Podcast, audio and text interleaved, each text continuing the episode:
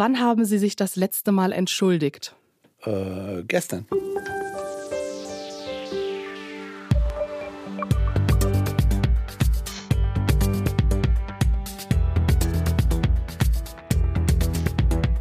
Ehrlich jetzt?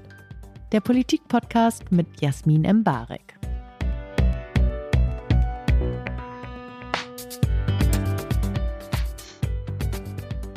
Herzlich willkommen zu Ehrlich jetzt, dem politischen Gespräch, bei dem Politiker ein Thema mitbringen, das Sie gern besprechen wollen und ich schaue dann, was ich daraus mache. Und das machen wir heute mit dem Bundestagsabgeordneten und Grünen Parteivorsitzenden Omid Nuripur. Herzlich willkommen. Danke, dass ich hier sein darf. Wir machen das hier so, dass ich die Leute mal so ganz kurz vorstelle, das so runterratter, Lebenslauf, muss man nicht lange hängen bleiben. Und falls irgendwas falsch ist oder Sie irgendwas hinzufügen, dann schreien Sie einfach laut und dann machen wir das. Also Sie sind seit 2006 Mitglied des Deutschen Bundestages. Sie tragen mehr Jeans, als Robert Habeck und Markus Söder es je getan haben. Und Sie sind seit Februar 2022 gemeinsam mit Ricarda Lang Bundesvorsitzender von Bündnis 90 Die Grünen. Sie haben mal Germanistik, dann Soziologie studiert, aber dann wurden Sie Parteifunktionär und ähm, Sie haben sich im Parteivorstand auch schon mal 2002 angetan, mhm. würde ich jetzt mal so stehen lassen. Und hab, Fehlt da was Wichtiges? Zweierlei. Erstens, äh, ich habe die beiden Fächer zusammen studiert, in zwei Studiengängen nebenher.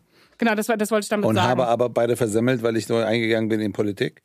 ähm, habe also keinen Abschluss. Ähm, nee, das, das, ist ja hier, also... Ja, weiß ich, aber das ist ja äh, wichtig, dass man das sagt. Äh, ich habe lange gebraucht, bis ich drüber hinweggekommen bin äh, und jetzt so geradeaus, dass ich auch ich habe auch nicht studiert. Ich habe auch nicht studiert. Deswegen, ja, nee, ja, aber klar. Hier ist sofort, nein, äh, äh, hier, also Kevin Kühner sagt ja auch schon, also das ist, äh, ja, ja, ja. Gar, Leute scheinen hier nicht mit ihren akademischen Glanzleistungen. Nein, aber, aber es ist, es ist, genau weil es keine Schande ist, äh, finde ich, soll man es auch und kann man es auch ähm, ins Schaufenster stellen. Ja, voll. Äh, das zweite ist, ähm, der wichtigste Titel fehlt natürlich, ich bin der Vorsitzende vom Eintracht Fanclub im Deutschen Bundestag. Gut, dann hätten wir die wichtigen Dinge äh, geklärt. Ähm, und bevor wir so richtig inhaltlich werden und Spaß haben, machen wir so ein paar Fun-Fragen. Mhm. Habeck oder Baerbock? Bündnis noch nicht die Grünen. Sie sind zu diplomatisch jetzt Nein, schon. die beiden sind äh, äh, sensationell. Als Team äh, brauchen wir beide. Die Grünen 2002 oder die Grünen 2023? 23. Jeans oder Jogginghose? Da draußen Jeans, zu, zu Hause Jogginghose. Eine Woche Karibik mit Idealisten ja. oder einen Tag Workshop mit Realos? Äh, das Erstere. Sie sind Realo, gell? Aber ja. Das ist auch eigentlich ein Realo-Thema, das ist so ein Feelgood-Thema. Ich habe das Gefühl, Robert Habeck ist schon über meiner Schulter und möchte so das nächste Insta-Reel aufnehmen. Sie haben mir das Thema Fehlerkultur mitgebracht. Mhm. Wieso? Wieso wollten Sie das? Weil ich finde, dass wir, wir, besser werden müssen, alle zusammen mit der Fehlerkultur, weil man nicht mit äh, jedem Fehler äh, sofort jetzt äh, in der Gosse landen sollte, sondern weil man ja daraus was lernt, äh, weil man ähm, eine Stimmung braucht, bei der die Leute Fehler zugeben können. Als ich am Anfang gefragt habe, wann Sie sich das letzte Mal entschuldigt haben, haben Sie gestern gesagt, können Sie verraten, wofür Sie sich entschuldigt haben? Kann ich, aber der, äh, ich habe mich zu entschuldigen, weil es war nämlich falsch, ich habe mich heute Morgen das letzte Mal entschuldigt. Ah, okay, dann bei das meiner Frau. Äh, bei meiner Frau, weil, gestern kann ich auch erzählen, ich habe mich bei meiner Frau entschuldigt, weil ich ihr versprochen hatte, dass ich sie wecke, dass wir zusammen noch einen Kaffee trinken. Und ich habe es einfach nicht geschafft. Ich habe sie geweckt, ihr den Kaffee hingestellt und bin aus der Tür gerannt. Äh, und äh, eigentlich ist es my bad, äh, aber war doof, war anders ausgemacht. Äh, ich habe mich gestern bei, bei jemandem entschuldigt, weil ich äh, sie vergessen habe, zu einer wirklich wichtigen Begegnung einzuladen. Äh, wir haben die Familien der Geiseln, die gerade in Gaza sind, die dorthin verschleppt worden sind, äh, äh, empfangen in der Bundesgeschäftsstelle der Grünen, was mir eine wirkliche Ehre ist. Das Wort benutze ich echt nicht oft. Und äh, da gab es noch einzelne Leute, die ich dazu bitten müssen. Und das ist einfach in der Hektik untergegangen. Ich hatte dieses Thema, ich weiß, ich glaube, ich hatte das mit Serap Güler, dass wenn Sachen aus Stress oder Hektik passieren, ob das automatisch so ein Entschuldigungsgrund ist, weil ich frage mich manchmal in dieser politischen Blase, dass wenn Leute das damit begründen, dass es relativ schnell abgetan wird und man eigentlich wieder merkt, okay, man ist in einer super akademischen Bubble und dann, man kann eigentlich keine Fehler machen. Also dieses, wenn es dann jemand tut, dann ist es vielleicht irgendwie cool und dann sagt man kurz, ah, das ist eigentlich voll auch, es ist eigentlich voll sexy, wenn Leute sich entschuldigen. Aber wenn sie Fehler damit wirklich begründen, dass sie aus irgendwelchen Gründen, weil Hektik, Stress, Persönliches, dass die Gründe ja doch immer doch relevanter sind, als nur das, die reine Fehlerkultur auszuüben. Ja, aber das Ergebnis ist ja relevant. Wir sind ja, ähm, äh, wir sind ja als Parteien, als Institution, ähm, als Parlament, äh, wir sind ja äh, Meinungsbildungsmaschinen. Und äh, gerade in der Demokratie ist relevant, dass diejenigen, die ein Anrecht darauf haben, ihre Meinung kundzutun und dazu zu tun bei der Meinungsbildung, dass die auch gehört werden. Heißt, äh, wenn ich, äh, ich habe die letzten Tage relativ viel gesprochen über, über die Zukunft der Finanzierung islamischer Verbände. Also, dass wir dahin kommen, dass die Verbände, islamischen Verbände in Deutschland auch in Deutschland finanziert werden und ihre Kohle nicht aus Teheran, Riyadh oder Ankara bekommen.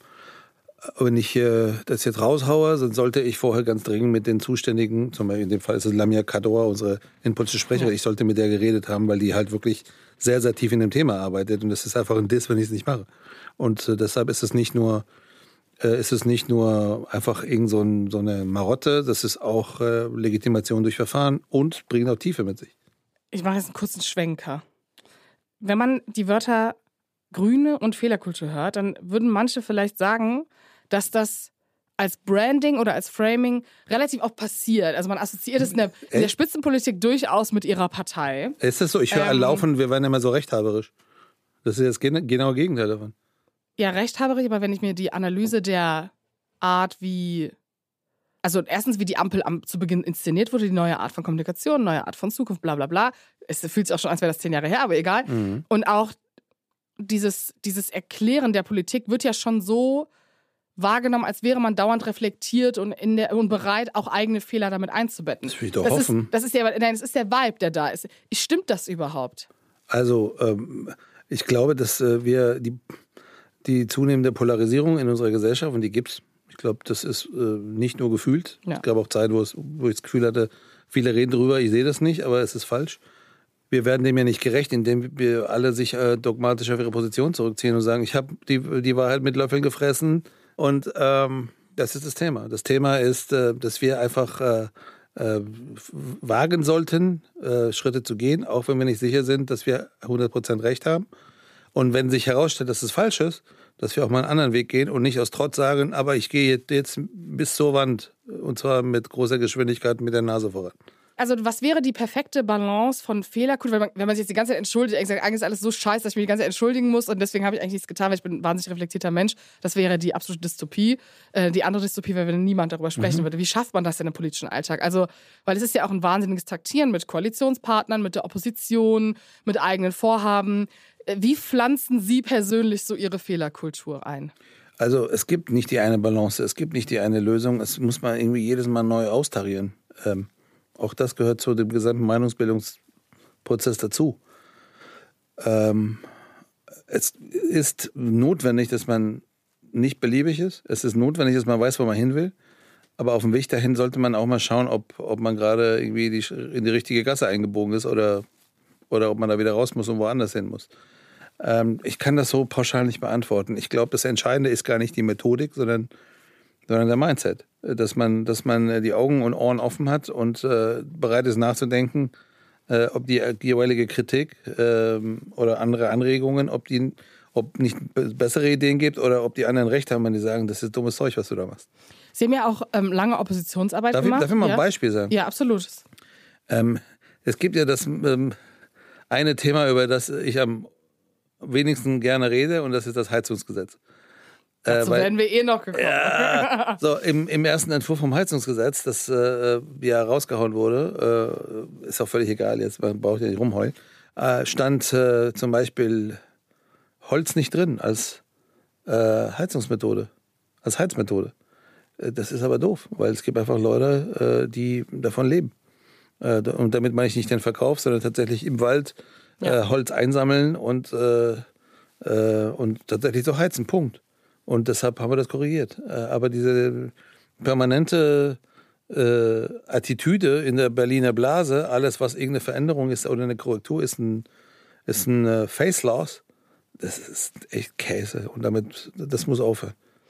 Ja, man würde, also wenn man jetzt auf die, auf die Ampel schaut, ähm, und wenn ich mir jetzt zum Beispiel die aktuelle Migrationsdebatte anschaue, da frage ich mich so ein bisschen, glauben Sie, es wird irgendetwas geben, für das Sie sich da dann entschuldigen müssen? Weil wenn wir jetzt den Idealismus, den, der eigentlich zum Beispiel bei den Sozialdemokraten als auch bei Ihnen in der Partei bezüglich dieses Themas da ist. Sie kommunizieren nach außen, sind selber Realo, wie die Kompromissbasis Warum, da sein warum sagen Sie das eigentlich? Warum ist das so wichtig? Mir ist das nicht so wichtig. Ich, nein, ich finde es ich, doch, ich glaube, es ist naja, realpolitisch macht es ja schon einen Unterschied, in welcher Strömung man ist und was man nach außen kommuniziert und eigentlich inhaltlich vertritt. Steffi Lemke hat denselben Eid geschworen wie Cem Özdemir. Warum ist das relevant, wo weiß Flügel das ist? Also ich bin der, ich will nicht falsch verstanden werden, ja. Ich bin, ich Nee, glaube, der ich voll, Dienst, aber- ich glaube, ich bin der dienstälteste Realo-Koordinator der Geschichte meiner Partei. Niemand hat so lange gemacht wie ich. Ich lebe noch. Es ist gut, dass die Flügel gibt, aber die sind echt nicht so zu überschätzen. Ja, aber das, also, naja, aber wenn man nach außen arbeitet, wenn ich jetzt auf auf die Partei schaue und schaue, okay, welche Flügel sind in bestimmten Machtpositionen, wie wird politisch kommuniziert und welche Ideale, die man Parteien zuschreibt, wie den Grünen, ähm, spielen dann in der Ampel so eine Rolle, dass dafür gekämpft wird. So, jetzt nehmen wir diese Migrationsdebatte und den Ton, den wir gerade haben. Die Verringerung der Zahlung, die Geflüchteten gegeben werden soll, wie Marco Buschmann heute schön auch auf X unter anderem angekündigt hat. Und dann denkt man so, okay, das ist ja, wenn Sie jetzt in fünf Jahren über diese Koalition sprechen, könnte das ja durchaus ein Moment sein, wo Sie sagen, geht es um unser Parteiprogramm, um das, womit wir Wahlkampf gemacht haben, ist das ja nicht unbedingt das, was die Leute gewählt haben. Das heißt, deswegen meine Frage und deswegen finde ich dieses, Einbetten von Real und natürlich auch Ihre Position als diesen Parteivorsitzender, natürlich müssen Sie sich mit Leuten unterhalten, Sie müssen Kompromisse finden, finde ich diese ganze Zusammensetzung, diese Komposition schon spannend, wenn man sich dann anschaut, okay, wie bewerten Sie das jetzt und was glauben Sie, müssen Sie vielleicht in drei, vier Jahren darüber sagen?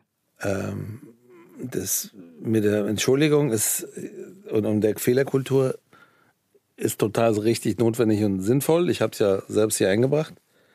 Ich bin gerade ein bisschen überfordert damit, das auf laufende Prozesse anzuwenden, permanent, weil man natürlich von Schritt zu Schritt überprüfen muss, ob man recht hat.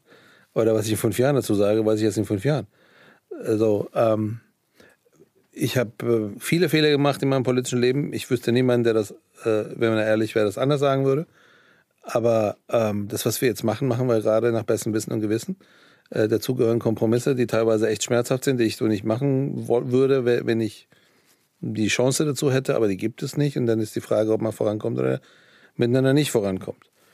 Ähm, deshalb es- bin ich jetzt nicht imstande zu sagen, das eine Ding greife ich raus und sage, oh, das werde ich aber bereuen, weil, wie gesagt, das eine Ding hat vielleicht ermöglicht, dass was anderes kommt. Nee, deswegen habe ich die Frage nur gestellt, weil Ja, ich mir das, also in dem Prozess, wenn man Dinge entscheidet, hat man das ja auch im Hinterkopf, wie aber solche da- Dinge ja, irgendwann richtig. aussehen, Auch nicht? da bleibe ich bei dem, was ich gesagt habe. Entscheidend ist ein Mindset. Mhm. Ähm, äh, Gerade in der Ausländerrechtsfrage ist jede einzelne Kommasetzung hochrelevant, existenziell für Leute. Äh, ich weiß, wovon ich rede. Ich habe selber ausreichend äh, Kundenschaft bei Ausländerbehörden und vieles andere mehr hinter mir. So, alles, was wir da ändern, verändert das Leben von Leuten substanziell. Und das, das zu wissen und nicht leichtfertig damit umzugehen, das ist äh, der wichtigste erste Schritt. Dann vielleicht ein anderer Gedanke, der anknüpft. Wenn Sie sagen, Sie arbeiten Schritt für Schritt und schauen, was, was können Sie am meisten rausholen, in welchem Szenario. Wie schwer finden Sie es denn gerade? Ähm, und ich möchte nicht diese komischen, die Ampel zerbricht Dinger, das, davon bin ich gar kein Fan, darum geht es mir auch nicht. Aber äh, in so einer Woran Koalition. eigentlich? Woran eigentlich?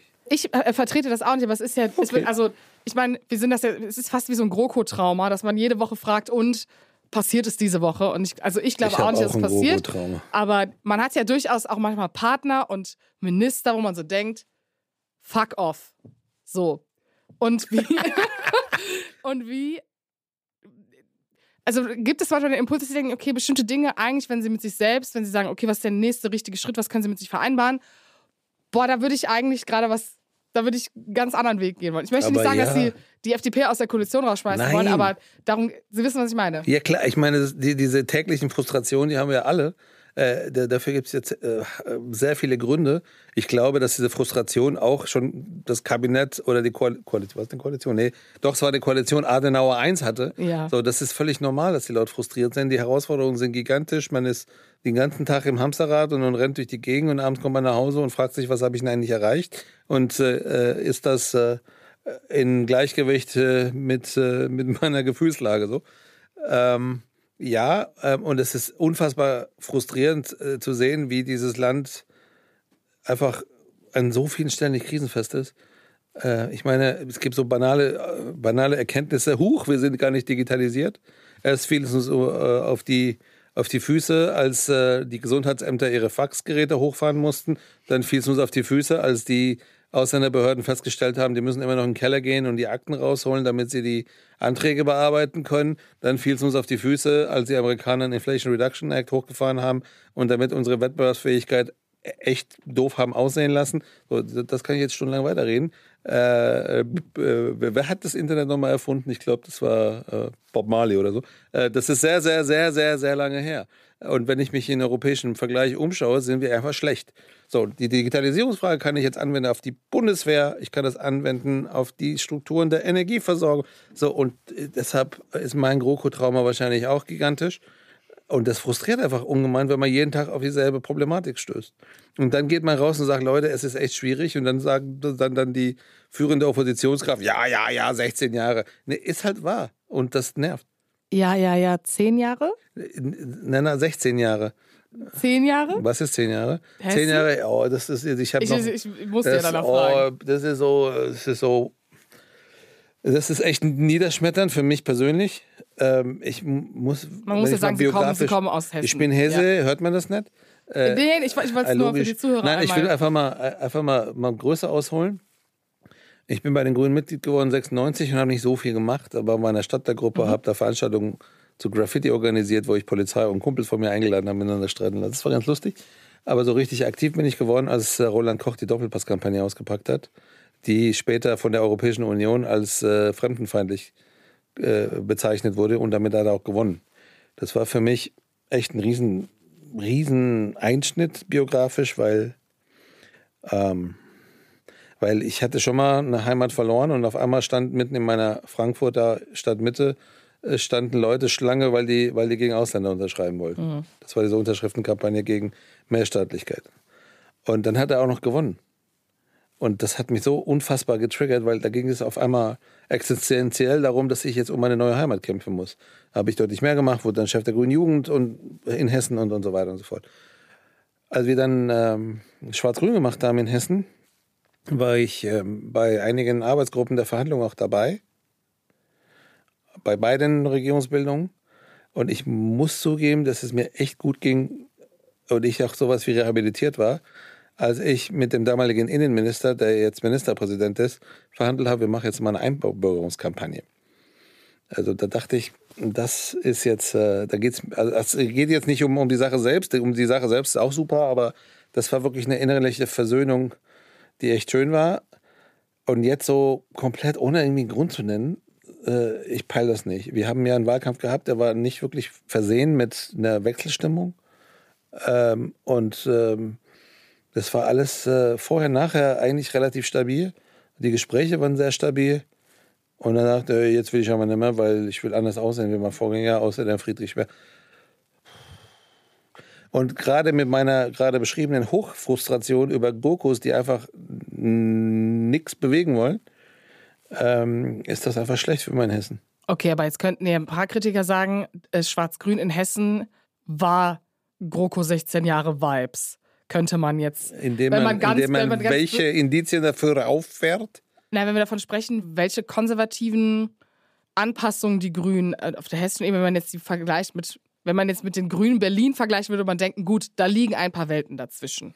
Der Hessen ist ja nicht Berlin und die Städte Ja, sind total, aber das, anders. das, kann äh, ja, das kann ja sagen, dass trotzdem der Status quo geherrscht hat und vielleicht gab es Menschen, die den Status quo gut fanden, nicht gut fanden Ja, und, gibt's oder immer. sie den Status quo mit der SPD vielleicht mehr gesehen haben, auch wenn sie Ja, SPD die, die eigentlich gibt es wahnsinnig immer, das ist ja völlig wurde. okay. Das ist ja völlig okay. Äh, und die CDU ist frei zu entscheiden und Boris Rhein hat einen großen Wahlsieg errungen, der, der hat erst recht, das Recht zu entscheiden. Ähm, ich verstehe es trotzdem nicht und ich bin einfach frustriert, weil äh, gerade mit diesem Boris Rhein haben wir äh, zehn Jahre stabil gearbeitet. Glauben Sie, das ist Wobei irgendeine... das mit den, nochmal Ja. mit den Städten, ich, wollte eigentlich auf, darauf hinaus, dass Frankfurt ja viel hübscher ist als Berlin. So. Und viel Also ich komme ich komme ja aus Köln, deswegen kann ich verstehen, wenn man Dinge schöner findet als Berlin. Jetzt dürfen Sie nichts gegen Köln sagen, weil das könnte dazu führen, dass ich vielleicht böse Fragen stelle. Nein, natürlich nicht. Wir Es, sind hier äh, natürlich wahnsinnig Äh, wenn ich es mir verkneifen könnte, würde ich es nicht machen, aber äh, ich brauche ja keine bösen Fragen mehr gegenüber Köln zu stellen, weil der FC, der spielt ja nächstes Jahr in einer anderen Liga, deshalb ist alles nicht so schlimm. okay, wir machen mit was anderem weiter. Wir machen mit Habeck weiter, weil Sie hat gerade einen Laptop ausgetauscht, wieso? Was war jetzt? Ist der andere ist jetzt so knallrot jetzt. Darf ich mal eine, darf ich eine Ja. lustige Geschichte erzählen? Der, der FC ist Klar. mal abgestiegen ähm, äh, und äh, ich fuhr damals von der Wahlkampfveranstaltung, der freitagsabends in Düren stattfand. Dann, nee, oder weiß ich nicht, irgendwo, irgendwie, es war irgendwie Karnevalszeit oder? Nee, kommt nicht hin, ich weiß es nicht mehr. Jedenfalls fahre ich von, von Düren nach Köln an einem Samstag früh morgens. Und da steigen zwei total äh, gut angeschickerte Jungs an und die erzählen die ganze Zeit in so einem Kölsch, was ich nicht nachmachen kann. Lustige Sachen, es ist sehr amüsant äh, und ich kann mich nicht konzentrieren auf meine Arbeit, aber es ist sehr lustig. Dann, dann schweigen sie einen Moment, dann sagt der eine, er ist schon traurig mit dem FC. Dann gibt es Schweigen, schweigen sie so ein bisschen, sagt der andere, ich freue mich ja schon sehr auf die Aufstiegsfeier mit Christoph Daum. das ist, das ist schon, also die, es gibt eine Gemeinsamkeit zwischen Köln und Frankfurt, äh, also den, den Fußballleuten. Äh, wir sind alle größenwahnsinnig. Wenn wir einmal gewinnen, glauben wir, wir werden deutscher Meister und holen Ja. die Weltherrschaft.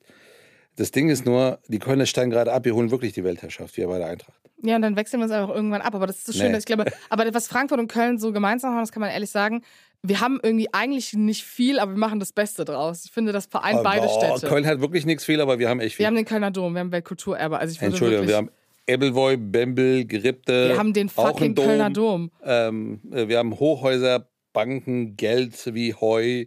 Äh, wir Ihr haben Flughafen. wie in Frankfurt haben Geld wie Heu.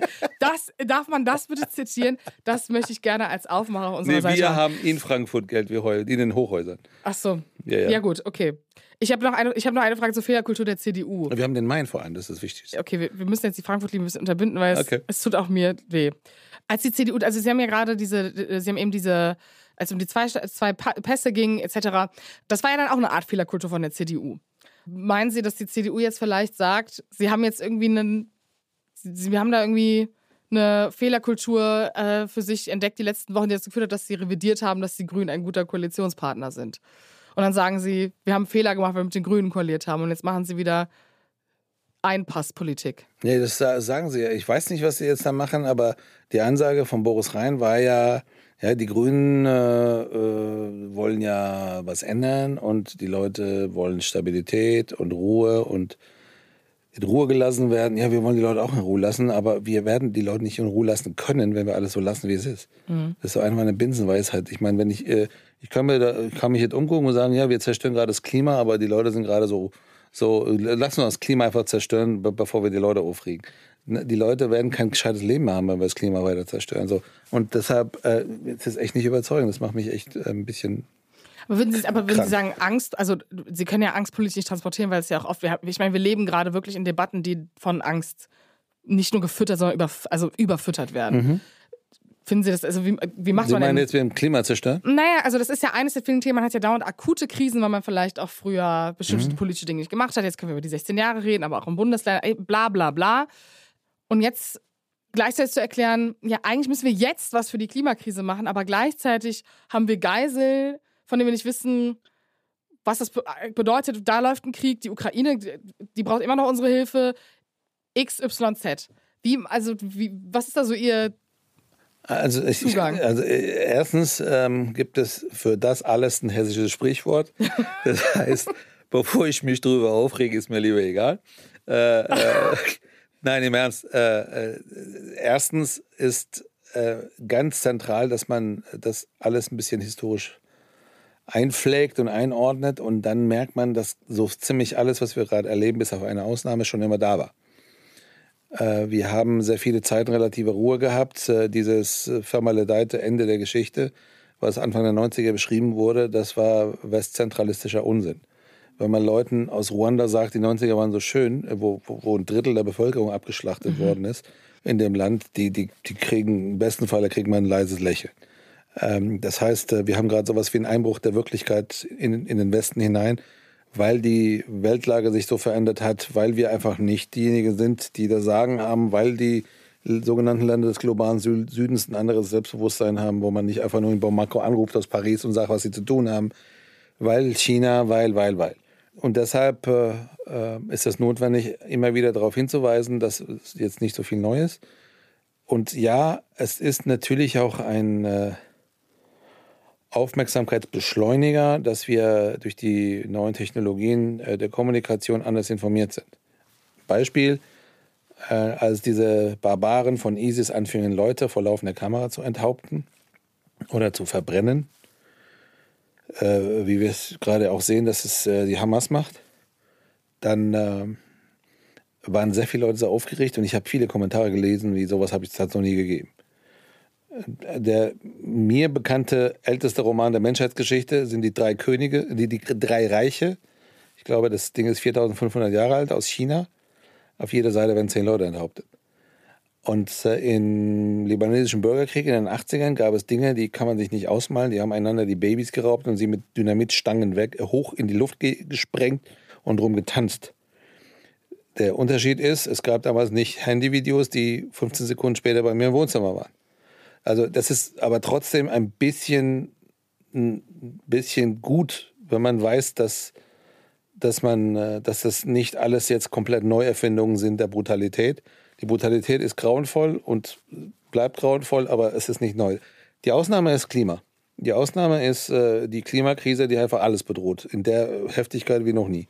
Wovon es ja eigentlich auch Videos gibt, weil wenn ich mir Hitzewellen in Mumbai oder Fluten äh, in Südafrika anschaue, dann weiß ich ja eigentlich Bescheid, was mich erwartet. Oder nicht? Ja, schon. Ich meine, wir hatten es von Mai bis äh, September. Äh, wenn ich die Tagesschau-App aufgemacht habe, da habe ich die erwähnte Schleichwerbung für irgendwie nicht fern. So, aber wenn ich die Tagesschau-App aufgemacht habe. Sie haben die App eines sehr bekannten Nachrichtenmediums so geöffnet. Ich, ähm, war das, äh, war wirklich die Hälfte aller Nachrichten Extremwetter von Kanada über über Bangladesch, über, über Griechenland, ist alles verheerend. Und äh, ja, das wird jedes Jahr mehr. Und äh, wir hatten, ich meine, diese Zahl dieser Tage, äh, ich habe dreimal nachgeguckt, ob ich mich verlesen habe, äh, dass äh, der heißeste Sommer seit 125.000 Jahren. Nein, es gibt keinen Klimawandel. Nein, nein. Also, ist, also, also in diesem Podcast ist, leugnen wir nicht die Klimakrise. Nein, nein, ich, äh, im, im Ernst, das ist, äh, das ist einfach, das, diese eine Krise ist die Ausnahme zu den anderen Krisen, die in ihrer äh, Härte, Höhe und wie auch immer zwar jetzt äh, sich stapeln, aber wir hatten auch andere Zeiten, wo es so war. Das heißt, äh, was wäre denn eine gesunde Fehlerkultur der Menschen, die mit und unter Merkel regiert haben? Äh, wenn die einfach sagen, boah, fuck, haben wir irgendwie eigentlich vergessen. Würden sie dann sagen, boah, gut, dass sie es zugeben, jetzt können wir konstruktiv weitermachen? Äh, nein, aber äh, gut, dass sie zugeben, die sollen uns jetzt mal arbeiten lassen. Das wäre auch schon mal schön. Was meinen Sie damit? Naja, weil äh, da kommen Leute dann an den Redepult des Deutschen Bundestages, die im Kabinett Merkel gesessen haben und beschimpfen uns äh, wegen unserer Wirtschaft, wegen der Wirtschaftspolitik von Robert Habeck und sagen, jetzt wollt ihr schon wieder Windräder bauen. Äh, ja, rat mal warum. So, also das, das wäre schon mal schön, wenn, man, wenn die Leute ein bisschen mehr Demut äh, an den Tag legen würden. Jetzt, jetzt hole ich, ich hole Habeck noch mal mit rein und mache noch einen ganz großen Teil, als es darum ging, dass Habeck gerade zu Beginn der Ampel sehr nahbare, emotionale, von manchen vielleicht auch als weinerlich beschriebene Kommunikation gestartet hat. Und jetzt kommen wir mit ihrer Aussage, was äh, diese Merkel-Funktionäre so tun. Ist ja nicht jede Kritik direkt eine Kampagne, sondern Nein, vielleicht einfach stimmt. die Quintessenz nee, dessen, wie man es. Ist korrekt und ehrlich gesagt, bevor ich, ich finde diesen Kampagnenbegriff, der sozusagen immer zu fahren gegen die anderen, äh, bleiben wir beim Heizungsgesetz. Mhm. Äh, irgendjemand von uns sagte, oh Gott, die Bildzeitung macht eine Kampagne dagegen. Ja, die Bildzeitung macht Kampagnen seit, seit 1948 äh, oder 49, ich weiß gerade gar nicht, wann die gegründet worden ist. An die Redaktion, Verzeihung. Ähm, ich weiß es gerade nicht, ob es 48 war oder 49. Aber ja, das ist halt so. Und ehrlich gesagt, ich bin der Meinung, dass man sich über das in erster Linie beugen sollte, was man am ehesten ändern kann. Und das ist man selbst. Das wäre jetzt eigentlich ein wahnsinnig gutes Schlusswort gewesen. Ui, das ist jetzt schon, darüber hat Michael nee. Jackson ein viel schöneres Lied gemacht, als ich sagen kann. Ich nehme noch mal kurz das Greichen-Ding mit rein, weil wir darüber gesprochen haben, wie man sich entschuldigt. Ähm, ich erinnere mich damals daran, dass Habeck durchaus gezeichnet von den medialen Wochen zuvor im Gegensatz zu Greichen sich nicht wirklich entschuldigt, aber Greichen hat sich entschuldigt. Wieso haben die Leute das von Habeck erwartet und hätte er das eher machen müssen als Greichen? Das weiß ich jetzt ehrlich gesagt nicht, keine Ahnung. Fragen die doch selber. Warum hat sich Habeck... Sie sind Parteivorsitzende, Sie müssen ja, auch über Ihren echt, Wirtschaftsminister darf, sprechen. Ich versuche mal die Frage zu wiederholen, ja. Äh, die Leute haben von Habeck eine Entschuldigung äh, erwartet für das, was der Kreichen falsch gemacht hat, was der Kreichen dann aber gemacht hat, nachdem er was Falsches gemacht hatte. Nein, es geht. Nein, nein, nein. nein, nein. Nochmal. Also, Robert Habeck wusste ja durchaus, wer Greichen ist und hat, er hatte trotzdem diese Position inne. Das wurde dann irgendwann thematisiert. Das heißt, es ist nicht nur ein reiner Fehler von Herrn Greichen gewesen, sondern auch etwas, womit Herr Habeck etwas zu tun hatte. Und die Leute hatten ja die Erwartung, dass man sich dafür entschuldigt. Ich weiß noch, wie man sehr lange auf das Wort Entschuldigung im Prinzip gewartet hat. Okay. So. Und deswegen war einfach nur meine Frage, ob diese Erwartung richtig war und ob er es hätte tun das, müssen. Das, das weiß ich nicht. Und ich weiß auch nicht, warum ich jetzt in in, in Einzelworte von, wann war das, vor acht Monaten gucken soll? Aber Sie haben gerade selber wait, die wait, Heizungslage nochmal nach oben ja, gemacht. Das war wait. auch nicht gestern. Ja, aber die Heizungslage ist, ein, ist, ein, ist ein quasi, es ist eine Gesetzgebung. Ich habe davon gesprochen, dass Dinge, die das Leben der Leute da draußen maßgeblich verändern, da noch reingekommen sind, was gut ist. Ich hab, Würden Sie sagen, reicht halt nicht, dass ob man die damit das Entschuldigung, Leben von Menschen ob das Wort Entschuldigung äh, oder sozusagen meine Verantwortung, was auch immer, Ja. jetzt irgendwie aus dem Mund von Robert Habeck das Leben von Menschen jetzt maßgeblich Ich, verändert. ich habe ja nur gefragt. Fragezeichen. Ich habe ich hab Sie einfach nur gefragt. Sie müssen ja nicht, Sie müssen ja nicht antworten. Äh, ich, wie gesagt, ich, ich weiß, äh, die Antwort ist, wenn, wenn es jetzt eine Ja-Nein-Antwort wäre, würde ich Nein a- ankreuzen. Man darf aber auch einfach nicht eine Sache verkennen im Zwischenverhältnis der beiden. Äh, die, die sind, ähm, äh, ich weiß noch, wie ich beim ersten Mal bei Patrick im Büro war. Das war, weiß ich nicht, äh, Mitte April, Ende April 2022. Ich hatte ihn lange nicht gesehen. Ich kam da ins Büro, äh, ins Ministerium und sagte, Patrick, wie geht's dir denn? Der guckte mich an mit Augenringen, die reichten von, von, von Iris bis Boden und sagte, Energiewende haben sie gesagt. Äh, so, und äh, ich meine, die sind ins Amt gekommen mit einer hochambitionierten Agenda, wie sie Klimapolitik machen sollen. Und ehrlich gesagt, worauf ich am meisten stolz bin, ist, dass sie das auch noch gemacht haben. Aber dann begann der Krieg, dann war die, äh, äh, stand die, die, die Energieversorgung kurz vorm Kollaps. Und dann mussten sie erstmal ganz, ganz, ganz viele Dinge tun, die weder in dem Skript standen, noch geplant waren, noch sie gemocht haben.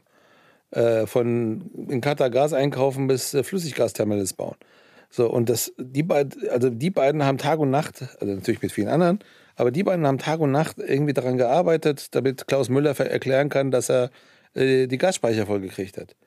Äh, Klaus Müller hat auch sehr viel dazu getan und viel, nochmal viele andere. Und ähm, wenn man einmal da durch, durch so viel Scheiße gewartet ist, äh, zusammen, dann verstehe ich sehr wohl, dass das dem Robert sehr, sehr wehgetan hat, dass der Patrick da gehen muss. Ich beende jetzt diese äh, die Habeck-Debatte. Ich frage ihn dann nochmal selber. Okay. Werbung. Du bist gestresst von der Uni, liegst abends oft im Bett und grübelst oder steckst tief in einer Krise? Der Ratgeber Mental Health von Zeit Campus hilft dir, deine Gedanken und Gefühle zu sortieren und Ruhe in stressigen Momenten zu finden. Er enthält Entspannungstechniken, Lernmethoden und Notfallstrategien sowie zahlreiche Interviews mit ExpertInnen und Erfahrungsberichte von Studierenden. Sichere dir jetzt dein gratis E-Paper zum Download unter www.zeit.de/slash mental health.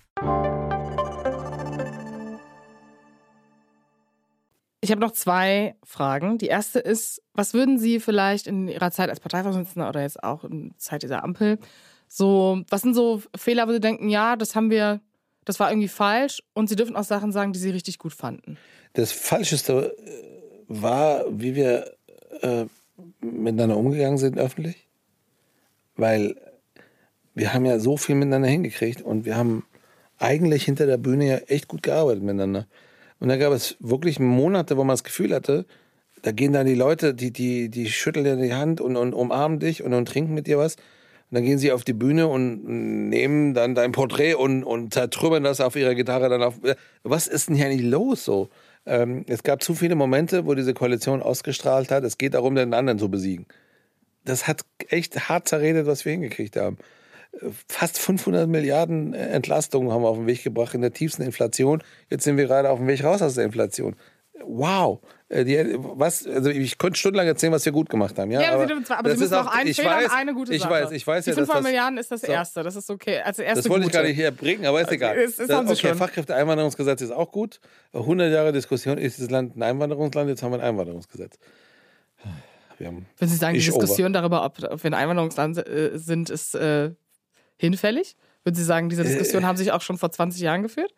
Ja, äh, ja, ja und, und jetzt haben wir ein Gesetz. Das erste Mal haben wir jetzt ein Gesetz. Das heißt, das beträgt im Titel den Begriff Einwanderung. Äh, Gänsehaut, ich schwöre. So, und was haben wir noch falsch gemacht, außer, außer Umgangsweise miteinander? Also, es gab so eine Woche, da wurde äh, das Heizungsgesetz geleakt.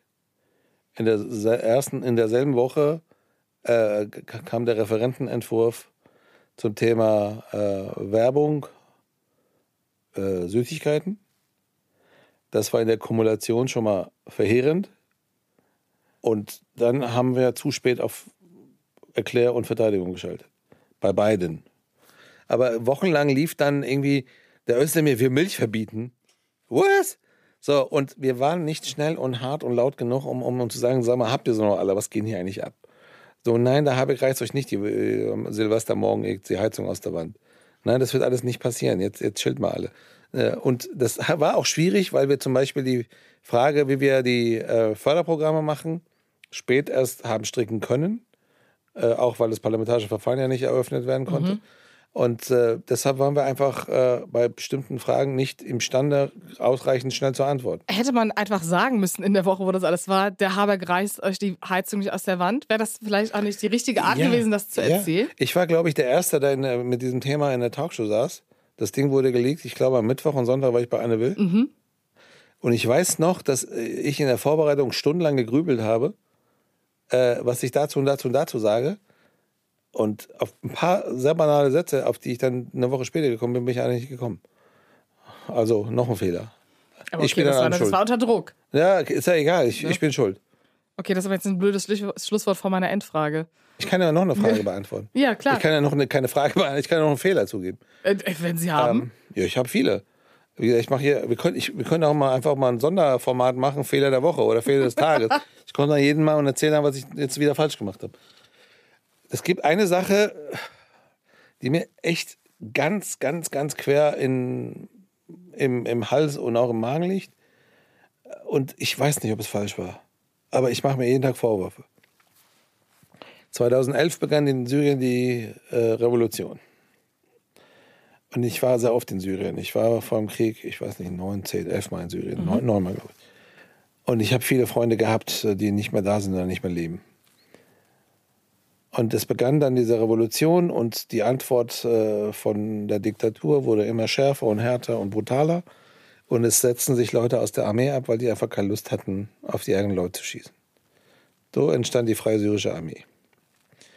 Und die Freie Syrische Armee, wir sind jetzt schon, keine Ahnung, Ende 11, Anfang 12, bat sehr, sehr laut und händeringend um Waffen.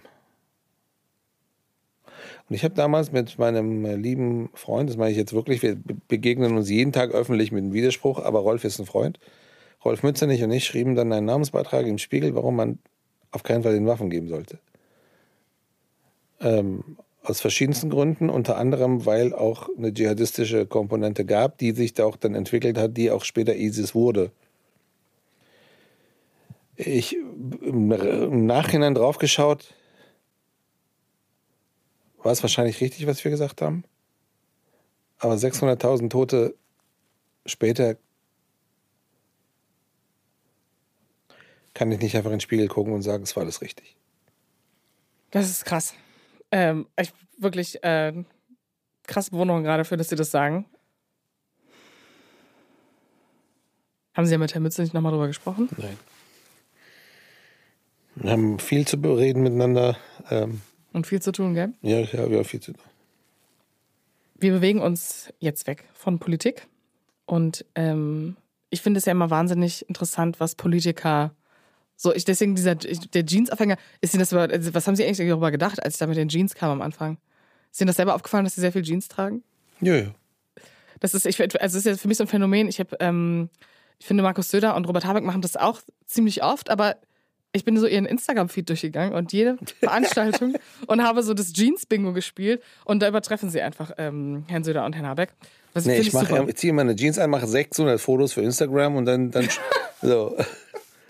Aber zum Schluss, also sie dürfen kein Jeans-Geheimnis erzählen, weil das Jeans-Geheimnis gibt es ja nicht mehr. Erzählen Politiker hier eigentlich immer eine Sache, die sie noch nie irgendwo erzählt haben. Irgend so ein Fun Fact. Sowas oh. wie Dorobea geht zum Beispiel zu so richtig gruseligen True Crime Podcasts im Wald joggen. Also wenn sie irgendwas haben. Das ist aber jetzt echt spooky. Ja, genau. Aber oh. vielleicht haben sie sowas ja auch für uns. Ich hatte als Teenager eine Nasendusche, sowas. Das ist krass. Die habe ich aber nie benutzt. Ich habe nicht gewusst, wie so, nee, und warum. Nee, das, nee, wären sie jetzt so ein exzessiver Nasenduscher gewesen, wäre das ein Funfact gewesen. Jetzt müssen sie, nee, sie müssen noch was Neues delivern. Ähm. Haben Sie Rituale? Hören Sie bestimmte Songs in Flugzeugen? Machen Sie. Ja, klar. Nein, nee, das hat Nein, das mal schon erzählt. Ich Nein. bin ja nicht mehr, ich fliege ja nicht mehr viel, weil ich ja nicht mehr Außenpolitik mache. Ah ja, oh Gott, ich habe schon wieder, ich, ich habe hab ausgeblendet, dass ich mit einem grünen Partei Nein, nein, nein, ich fliege wirklich nicht mehr. Ich bin, ich bin dann wahrscheinlich, ich, ich bin wahrscheinlich äh, Top 10 der Meistflieger der letzten 20 Jahre in der Politik, weil ich Außenpolitik gemacht habe.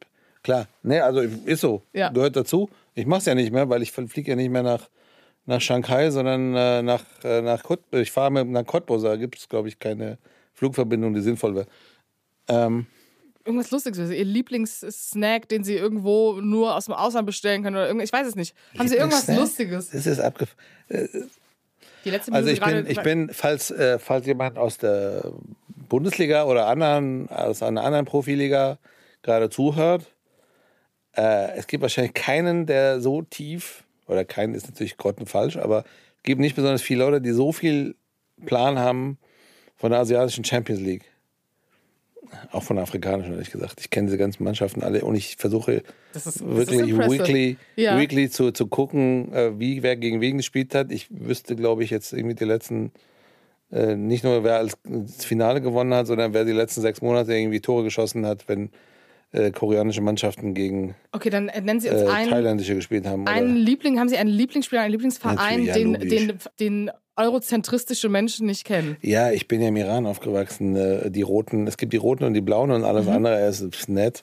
So, aber die Roten und die Blauen in Teheran und das ist äh, ein der, eines der Top 5 besten, krassesten Derbys der Welt. Und ähm, ich bin natürlich für die Roten und die Blauen können nicht mehr. Und äh, ja, und äh, das ist mein, mein Verein. Ich habe mit vier Jahren das erste Mal ein Trikot von denen gekriegt und äh, das ist neben Eintracht Frankfurt die große Liebe äh, in meiner Religion. Das ist super, das ist ein super Fact. Also wir haben jetzt Und die heißen, soll ich auch noch einen Namen sagen? Die heißen, Ja, klar. Die heißen äh, Perspolis, äh, beziehungsweise FC Kenn- Persepolis. Kenne ich sogar. So schließt sich der Kreis. Dankeschön. Dankeschön auch. Das war ehrlich jetzt. Äh, Wir hören uns ganz bald wieder. Bis dahin hören Sie, liebe Zuhörer, doch in das Politikteil rein, der aktuelles politisches Geschehen einordnet mit Iliana Grabitz, Tina Hildebrand, Peter Dausend und Heinrich Wefing. Und wenn Sie Fragen, Feedback etc. haben, Sie kennen meine Social Medias. Sie können natürlich auch Herrn Nuripur schreiben, wie toll Sie diese Folge fanden. Ähm, Oder das Gegenteil. nee, bitte, äh, nur konstruktive Kritik. Also kein Beleidigung gibt es ja auch. Kennen Sie ja, sicherlich. Schon okay, nee, wir wollten hier positiv enden. Also, vielen Dank. Danke auch. Adios, gute Woche. Tschaußen.